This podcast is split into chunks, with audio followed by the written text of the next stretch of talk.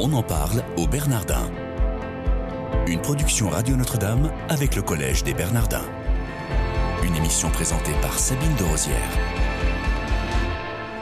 Bienvenue si vous nous rejoignez, on en parle au Bernardin, votre quotidienne. J'ai le plaisir de recevoir pour vous aujourd'hui Bérénice Levé. Bonjour madame. Bonjour. Merci d'être avec nous dans cette euh, quotidienne. On en parle au Bernardin. Vous êtes docteur en philosophie, professeur au Centre Sèvres.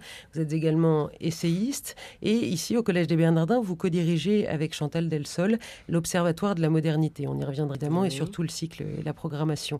Et votre dernier ouvrage s'intitule La théorie du genre ou le monde rêvé des anges on essaiera d'en parler s'il nous reste un petit peu de temps.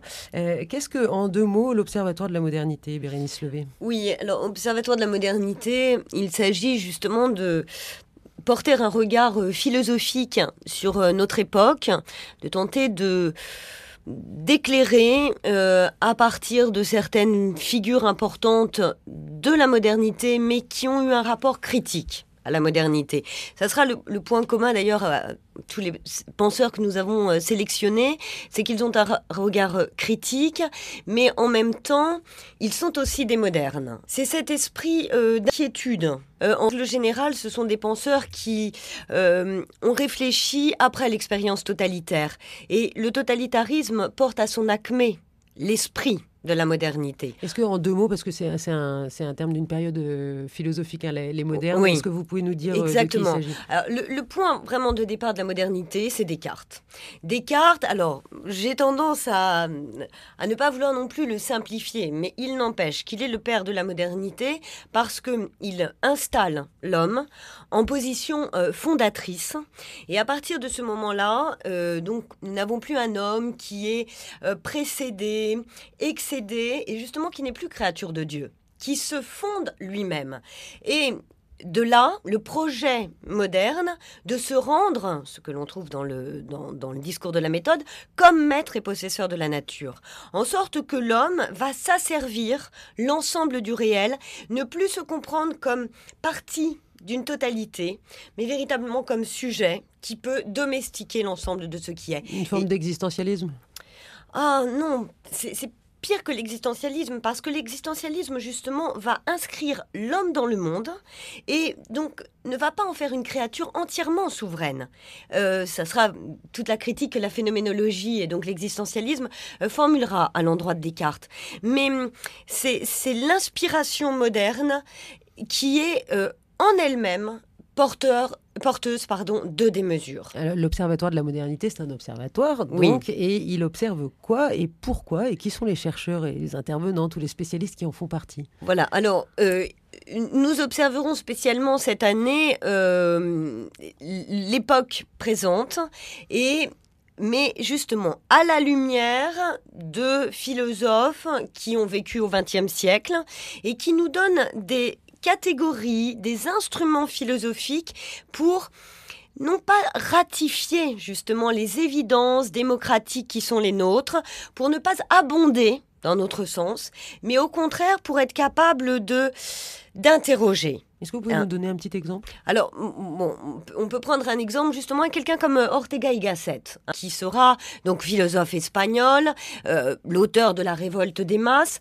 C'est un, très bon exemple parce que euh, justement, il voit très bien comment l'idéal démocratique, la passion du bien-être, va faire que l'homme l'être humain ne va plus se sentir le débiteur, l'héritier euh, d'une quelconque civilisation et va il parle de l'homme moderne comme d'un enfant gâté, qui va justement incontinent avoir des désirs qu'il veut en permanence satisfaire. Et ce qui est très intéressant avec lui, c'est que à cet homme démocratique, il oppose un idéal aristocratique, non pas du tout une catégorie euh, sociale, mais l'aristocratie au sens où on va essayer d'aiguillonner euh, ce qu'il y a de grand en l'être humain, en quoi justement il peut être sans cesse à exiger de lui-même. Et c'est justement un philosophe, Ortega y Gasset, qui va beaucoup inspirer Anna Arendt, Albert Camus, qui va le lire avec passion également, parce que c'est véritablement voir ce que l'homme recèle de, euh, de grandeur, d'élévation, et non pas justement être dans cette autosatisfaction euh, qui est la nôtre. Alors vous avez du coup un, programme pour cette année 2015-2016 euh, avec, comme je le disais en introduction, dix phares de la pensée moderne. J'imagine que vous allez parler de ce philosophe espagnol. Oui, exactement. Hein, voilà. oui, oui. Est-ce que vous pouvez nous, nous, dire un petit peu, nous donner, nous mettre l'eau à la bouche quant à ces, à ces dix phares de la pensée moderne? Oui, eh bien, bon, ce sera cela le point commun, c'est que chaque chacun, alors, euh, euh, nous, euh, chacun nous donnera des instruments pour penser. Mais, si vous voulez, bon, les, questions qui sont les nôtres sont celles précisément de fabriquer du tissu social, l'inscription, cette horrible formule de vivre ensemble qui escamote complètement les véritables enjeux, c'est que une nation, elle tient par un ensemble de significations, par des symboliques qui sont partagées. Et c'est ce qui nous a fait choisir des penseurs comme Louis Dumont, comme Cornelius Castoriadis, qui vont vraiment, mais aller au cœur. Ce sont des, auteurs qui influencent beaucoup quelqu'un comme Marcel Gauchet, qui s'inscrit dans, leur, dans leur filiation intellectuelle, parce que justement, l'être humain, c'est pas un être simplement de besoin, de désir, etc. C'est un être de signification. Et donc, il faut des mœurs, il faut des, euh, un, sens qui soit partagé et qui permette d'établir du lien et de faire nation. donc ça, ce sera un des, grands thèmes euh, qui a présidé justement au choix des, philosophes, parce qu'évidemment nous n'en avons retenu que 10, ce qui est tout à fait euh, euh, réducteur hein, comparé à, tous les penseurs que nous aurions pu solliciter, mais ce n'est qu'un début, si nous continuerons. Euh, et, donc, bon, ça c'est vraiment un, des thèmes. Après, par exemple, nous aurons une conférence consacrée à Simone Veil, son livre Testament, l'enracinement pareillement, nous permet de penser le fait que l'homme a besoin de racines. Et ce qu'il y a de passionnant avec Simone Veil, c'est que ces racines, elles ne sont pas que géographiques. Oui, il faut être inscrit dans un monde ici, euh, avec une histoire, etc. Mais euh, l'enracinement, ça c'est vraiment un point capital chez Simone Veil, c'est un enracinement aussi temporel, historique. Il faut pouvoir s'inscrire dans une histoire beaucoup plus vaste que celle du strict présent. Donc, vous voyez, des questions qui travaillent notre époque, que les journalistes traitent à la va-vite, euh, qui font, voilà, euh. qui font sans cesse l'objet de débats, mais qui ne vont, qui ne retournent jamais au fondement anthropologique, philosophique de ces questions. Eh bien, c'est notre prétention que de tenter de, de, de, les, de les travailler et de donner du, grain à raisonner. Voilà, exactement. À vos, éditeurs. Euh, on en parle au Bernardin aujourd'hui avec euh, Bérénice Levé, qui est professeure de philosophie et co-directrice de l'Observatoire de la modernité avec Chantal Delsol, cet Observatoire de la modernité dont on parle et nous, nous expliquons pour nos auditeurs euh, tout le programme de cette année à venir. Alors, est-ce que vous pouvez nous expliquer, alors de façon beaucoup plus factuelle enfin, et, et concrète, c'est un Observatoire de la modernité, donc est-ce qu'il y a des cours publics, ce sont des sessions, ou alors ce ne sont que des chercheurs qui cherchent entre eux Non, justement. Alors ça, ce serait une de nos très grandes préoccupations. Enfin, c'est une de nos très grandes préoccupations que de n'avoir choisi euh, des, intervenants qui ont une parole euh, accessible, qui euh, n'entrent pas dans le jargon philosophique de spécialistes, etc.